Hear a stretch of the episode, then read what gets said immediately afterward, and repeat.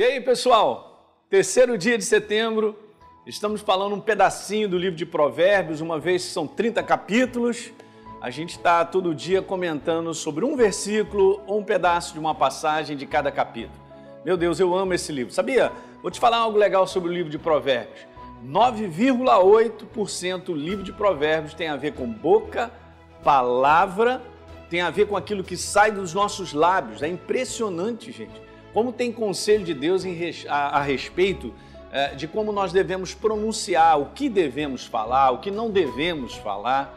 Hein? Nós vamos chegar nesses capítulos aí falando mais específico, mas 9,8% tem a ver com palavra, boca, com aquilo que, que sai, que nós proferimos do nosso interior. Então Deus está nos dando conselho.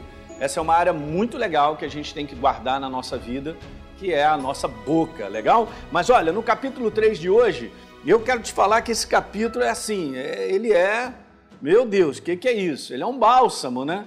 Que já começa dizendo assim, ó, filho meu, de novo, é o conselho de Deus para mim para você, não te esqueças dos meus ensinos.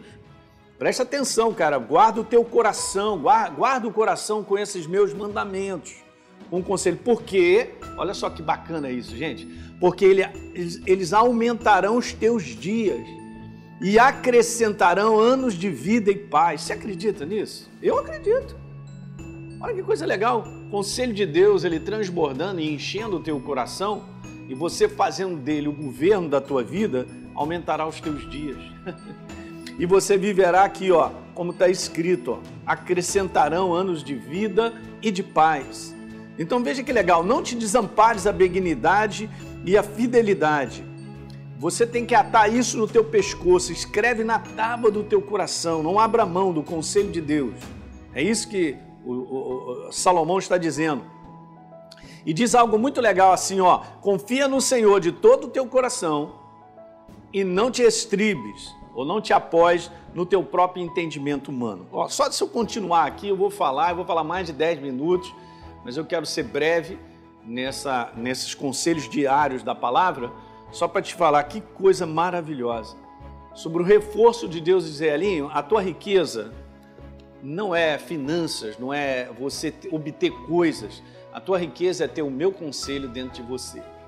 Porque se você observar o meu conselho, tudo isso que eu escrevi aqui vai fazer parte da tua vida.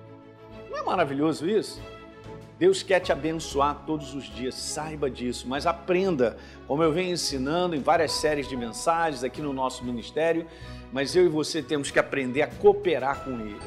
A cooperação é permitir que esse conselho verdadeiro ele ganhe espaço e gerencie a minha vida em comportamentos, em atitudes e em palavras que saem dos nossos lábios. Legal?